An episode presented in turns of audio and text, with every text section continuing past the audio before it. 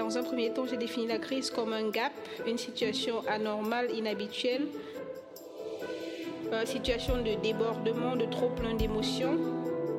Même si mon salaire est indexé, les impôts montent. Euh, moi, la première chose que je demande, malheureusement, c'est combien ça coûte. J'ai entendu des enfants dire la moula, je ne sais pas ce que c'est. la moula, mais je ne sais pas. Je sais pas. J'ai posé la question, mais qu'est-ce que ça veut dire? C'est l'argent. Ça me chagrine de voir une femme qui n'a pas accès à ses droits alors que c'est là. Elle peut y avoir accès. Le monsieur voulait que madame rende compte à un franc près, mais que lui n'avait pas envie de rendre compte du tout. C'était soi-disant de l'argent de la famille, mais madame devait absolument justifier à un franc près qu'est-ce qu'elle avait fait de cet argent, alors que monsieur ne devait pas justifier? Il se disait que c'est son argent, c'est lui qui a travaillé, c'est lui qui a apporté cet argent, même si c'est l'argent qu'il met à disposition de la famille, que personne ne doit lui demander de justifier. Et quand elle insistait, elle finissait par être battue. Pourquoi Jocelyne veut en parler? Troisième épisode. Avec Jocelyne, on se retrouve dans les locaux de Vie Féminine à Mons, autour de la machine à café. Sur deux ou trois antennes, les femmes que j'ai rencontrées m'ont fait part de leurs problèmes de, couple, mais qui émanent tous de l'argent et que leur souhait, c'est d'être insérées professionnellement afin qu'elles puissent gagner quelque chose. Et elles pensent qu'en gagnant quelque chose et en apportant quelque chose à la maison, ainsi les violences cesseraient. Lorsqu'on parle de violences conjugales, on évoque les violences financières rarement, alors que je pense que c'est une des causes de ces violences conjugales. Je ne dis pas que c'est la seule, hein. je ne dis même pas que c'est la plus importante, mais je pense qu'il faut souvent en parler parce que plus d'une ou de trois, quatre témoignages qu'on reçoit, on entend l'argent dedans.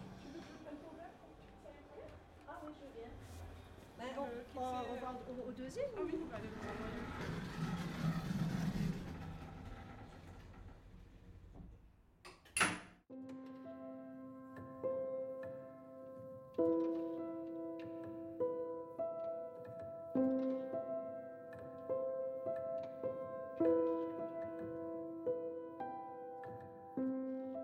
Je m'appelle Jocelyne, euh, je viens d'Afrique, je viens du Burundi. Je, suis arrivée en Belgique en fuyant la guerre chez moi et j'ai commencé à travailler avec Vie Féminine en 2021. Donc deux ans de bénévolat. Un poste s'est dégagé, je l'ai vu, j'ai postulé, j'ai fait les examens nécessaires, l'entretien et ça s'est bien passé. Voilà, je suis animatrice. C'est avec les femmes qu'on peut faire beaucoup de choses. j'ai toujours pensé comme ça depuis mon, mon jeune âge et quoi de plus normal? Je trouve qu'il y a beaucoup de ressources chez les femmes qu'ailleurs. Hein. Euh, j'ai toujours été une de, depuis jeune fille, hein, j'ai toujours été appelée rebelle parce que c'était difficile de me mettre dans un panier. Alors, j'ai fait mes études de commerce international. J'ai travaillé dans des ONG, des organisations non gouvernementales dans mon pays. Et je me suis retrouvée franchement très indépendante très tôt. J'avais mes revenus. D'ailleurs, je me rappelle que au pays, ils avaient l'habitude de dire il faut avoir peur des femmes qui travaillent, des filles qui travaillent. Elle n'a besoin de rien, donc elle n'a pas besoin d'un mari. Et quand je me suis mariée, tout le monde se disait waouh, waouh, ça c'est bien. Et je me suis mariée vraiment très tôt, vers 22 ans. J'ai à peine terminé l'étude, commencé à travailler. Voilà. Alors, je pense que ce que je fais chez Vie Féminine, c'est une forme d'accompagnement des femmes vers leur euh, autonomie et leur émancipation à travers leur autodétermination.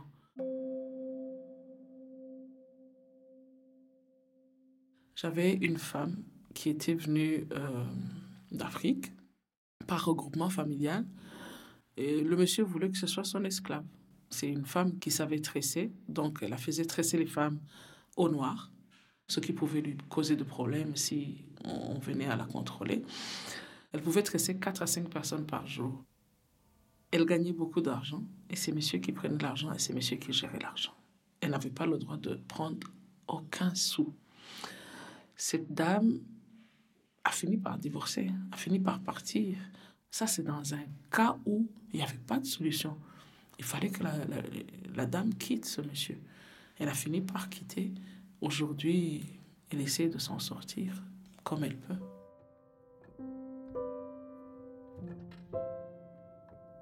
Fatma Karali a créé l'association des Merveilleuses, un réseau d'entraide et de solidarité entre mères monoparentales. Au fil des activités de la SBL, elle recueille de multiples témoignages. En temps normal, c'est-à-dire euh, des femmes qui ont des papiers, etc., euh, il y en a beaucoup qui hésitent à partir pour plein de raisons. Il y en a qui hésitent parce qu'il y a la loi d'hébergement égalitaire. Elles préfèrent rester avec un homme violent et avoir un œil sur les enfants. Deuxièmement, elles ont peur parce qu'elles se disent oui, mais financièrement, je vais pas m'en sortir. Euh, comment je vais faire? Euh, C'est moi qui garde tout le temps les enfants. Est-ce que je vais réussir à trouver un travail dans mes horaires Je vais perdre mon travail parce que moi, j'ai des horaires décalés, etc. Déjà, quand la situation s'y prête, elles pourraient euh, quitter leur compagnon, mais elles n'y arrivent pas pour ces raisons-là. Alors, une femme qui n'a pas les papiers, ben, c'est d'autant plus compliqué. Quand des femmes racisées sont en couple avec des hommes blancs, si elles dénoncent en fait ces violences-là, elles sont souvent aussi accusées d'aliénation parentale quand il s'agit euh, de la garde des enfants. On leur retire même la garde des enfants. C'est souvent très compliqué euh, de faire reconnaître ces violences-là euh, pour les femmes parce qu'il y a toujours ce soupçon de voilà, est-ce que ça en lien avec les papiers Est-ce que voilà, est-ce que quand c'est physique, en plus, voilà, c'est visible, il y a quelque chose qui est là, qui est tangible, qu'on peut euh, faire euh, des attestations. Mais malgré tout ça, en fait, euh, ça suffit pas.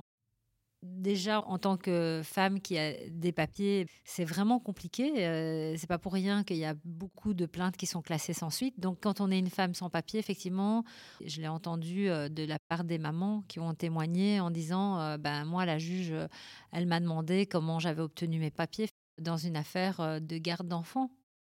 Et donc, les femmes, elles ont peur en fait d'être jugées, elles ont peur d'être condamnées, elles ont peur d'être enfermées dans un centre fermé, de recevoir un ordre de quitter le territoire, parce qu'il y a des conditions. En plus, quand on est en couple avec une, une personne, on doit rester cinq ans avec cette personne-là.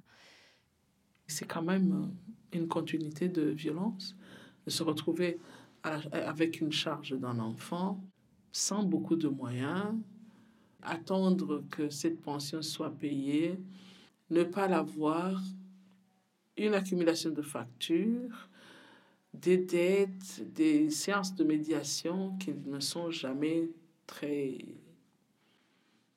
très cool. Voilà, c'est la violence qui continue, je pense. Ces séances de médiation, c'est lorsqu'on est endetté et qu'on est obligé d'aller négocier des échéances, lorsqu'on doit peut-être négocier la suppression de certaines factures, lorsqu'on a besoin de quelqu'un comme le CPS, par exemple, se porte garant de payer certaines factures pour alléger les montants euh, d'endettement c'est pas toujours de gaieté de cœur parce que pour que le CPS accepte de payer, il faut d'abord montrer tous les extraits de compte. Ils vont fouiller, vont voir comment on consomme cet argent. On se fait encore une fois contrôler. Alors qu'on a fui le contrôle, ça devient, comment dire, un cercle vicieux de, de violence.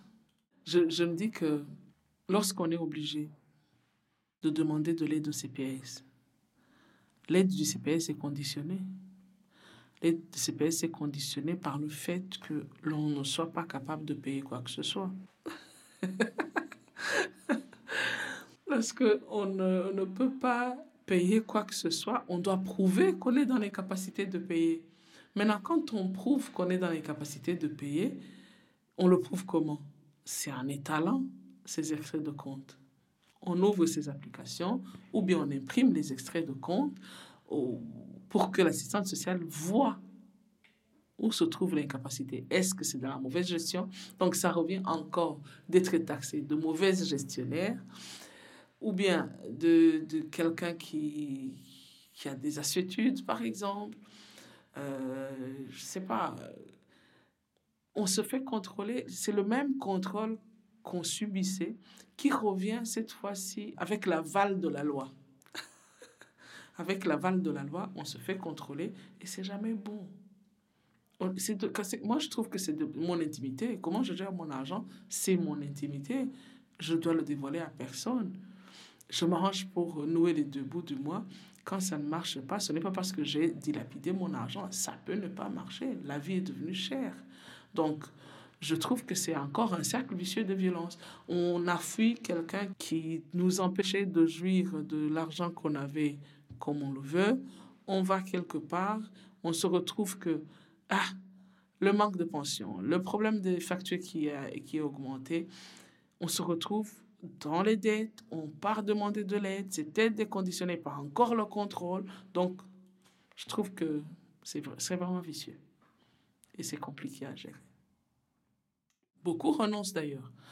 De l'aide de CPS, beaucoup, bon, peut-être qu'il y a ceux qui ne savent pas qu'ils ont droit à certaines aides, mais d'autres refusent juste parce qu'ils se disent, bah, écoutez, ça va, ça va là.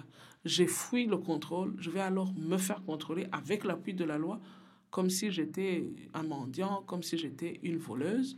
Je préfère mourir de faim que de... Voilà. Et ça peut se solder par euh, des problèmes de logement, parce que quand on a des dettes, qu'on ne paye pas le loyer par exemple, quand on ne paye pas ses factures, on risque de perdre euh, l'habitation, et quand on perd l'habitation, on se retrouve à la rue. Voilà.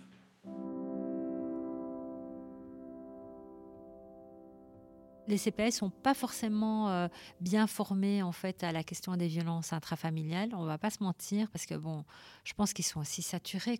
Les assistants sociaux, euh, ils sont HS quoi. Hein. Je le vois, je le, je le, je le sais. C'est pas une question de volonté, c'est une question euh, de moyens. Il faudrait effectivement qu'il y ait une, une cellule qui soit consacrée à ça, ou alors qu'il y ait carrément un service social qui soit à part et qui traite que sur ces questions-là et qui pourrait permettre aux mères de prétendre à une allocation euh, sociale qui permettrait pour cette période de transition où elles doivent quitter le domicile, elles doivent trouver un logement, etc., où elles vont pas immédiatement pouvoir avoir un jugement qui euh, détermine que le père doit verser de l'argent, etc.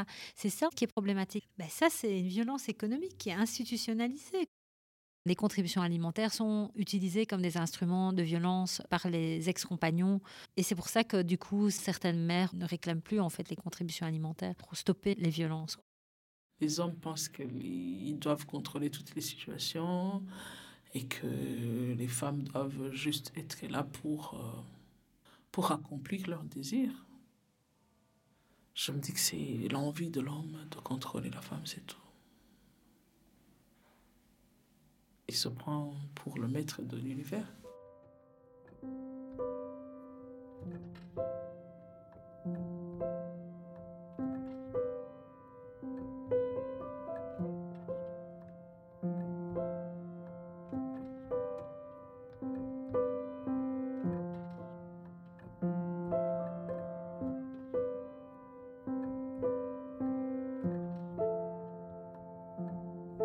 En tant qu'Africaine, et surtout qui viennent de, des pays de l'Est où le système patriarcal est très fort, je me dis que c'est toujours mieux de clarifier dès le départ de la relation. Quand on décide de vivre ensemble, euh, je ne sais pas comment ça se passe, mais je me dis que les gens s'aiment, ils trouvent qu'il manquerait l'un à l'autre, ils trouvent que, bon, j'ai trouvé mon âme sœur, j'ai trouvé...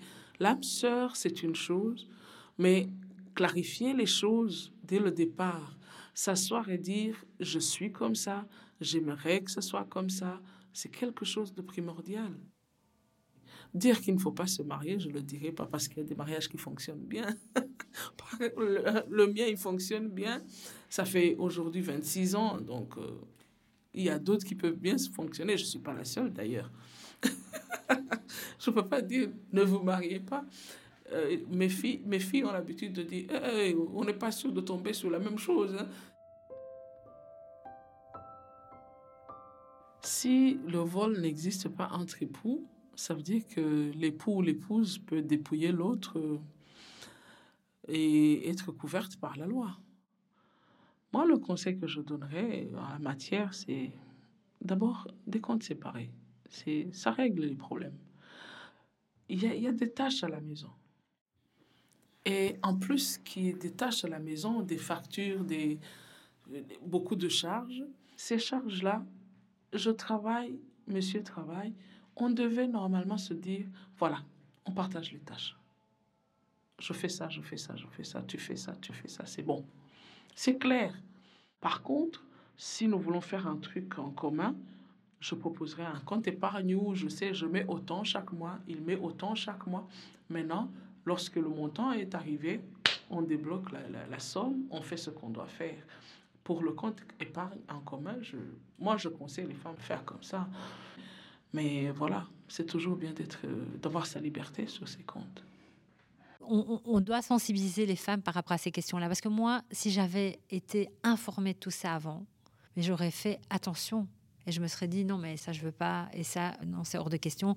On achète la voiture ensemble, on paye l'assurance ensemble, etc. Et au moins, le jour où on sépare, ben, je peux réclamer la moitié de la voiture. Les, dépenses des hommes sont liées en fait à des investissements, donc euh, à du mobilier, euh, à une voiture, et les femmes elles payent tout le reste quoi, les assurances, euh, les charges locatives, le revenu cadastral, le loyer. Et donc, effectivement, quand elle repart, ben, en fait, elle ne peut rien réclamer parce que l'homme dit bah, non, c'est moi qui l'ai acheté le canapé. Oui, mais c'est moi qui ai payé l'assurance, mais je peux pas partir avec l'assurance. On doit dire aux femmes écoute, voilà, si tu vas dans un couple hétéro, euh, ou même si tu vas dans un couple euh, homo, c'est pareil aussi. C'est-à-dire que quand il y a des violences, les mécanismes sont les mêmes. Donc, vraiment, de dire, voilà, si vous voulez la parfaite égalité, vous devez partager tout à moitié. Et encore, ça devrait être proportionnel à ce qu'on gagne. Enfin, moi, je pense que ce serait euh, le plus juste. Ça doit être lié au capital qu'on a de départ aussi. Et est-ce qu'on a du soutien de la famille, etc. Enfin, toutes ces choses qui font que, en cas de violence euh, physique, psychologique, etc., qu'on puisse euh, rebondir.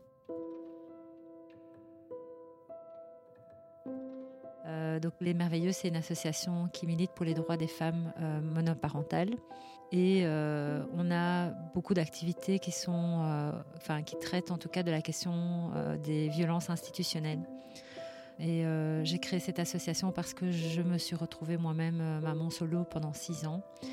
Et euh, j'ai moi-même subi des violences euh, conjugales et également des violences post-séparation. Bon, maintenant j'ai un peu de recul par rapport à tout ça, même si les violences post-séparation ne s'arrêtent pas du jour au lendemain. Et elles continuent en général jusqu'à ce que les enfants arrivent à majorité. En Belgique, on a un système qui n'est pas très protecteur, on va dire, envers les victimes. Et donc, euh, ben oui, on, on fait avec. Je vais partir au-delà de- du couple. Lorsqu'on regarde les salaires des femmes, savoir qu'à compétences égales, nous ne sommes pas payés de la même manière, c'est déjà une violence. On va aller encore dans ce, dans ce système de, de cohabitants. C'est encore une forme de violence. Lorsqu'on sait que on est peut-être dans la galère, on reçoit de l'aide du CPS, mais que cette aide doit être tronçonnée parce que quelqu'un vit avec toi, c'est c'est une forme de violence économique. C'est bon.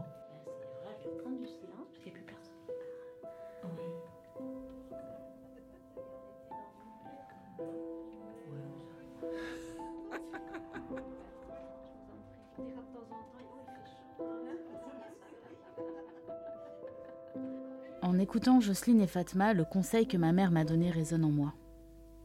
Ne dépend jamais d'un homme financièrement.